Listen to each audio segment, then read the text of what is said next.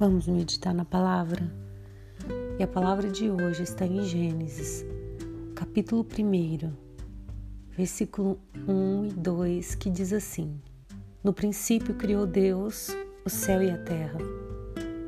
E a terra era sem forma e vazia, e trevas estavam sobre a face do abismo.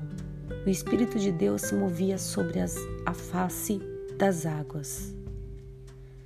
Esse versículo, primeiro e segundo versículo da Bíblia, nos fala sobre a criação de Deus, como Deus fez.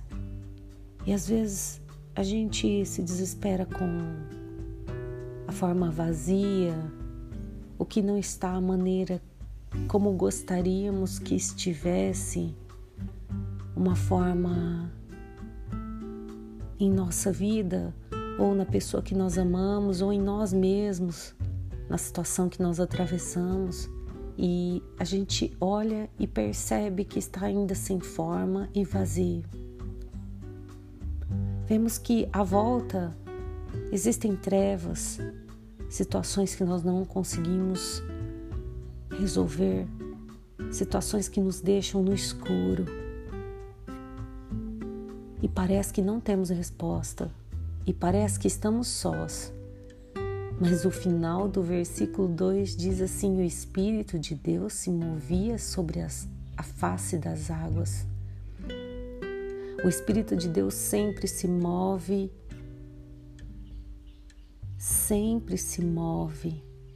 Ele se move onde você está, ele se move em você, ele se move no lugar certo a maneira certa para te mostrar como é que ele vai te refazer, como é que ele vai organizar tudo dentro de você, tudo à sua volta, porque ele não te deixou só.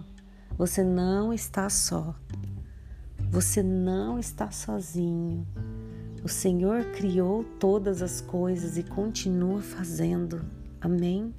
Não se desespere ainda que você veja algo sem forma e vazio, ainda que isso te deixe extremamente no escuro, como se você não conseguisse ver uma resposta, o Senhor é contigo e o Espírito, sim, ele se move sobre essa situação.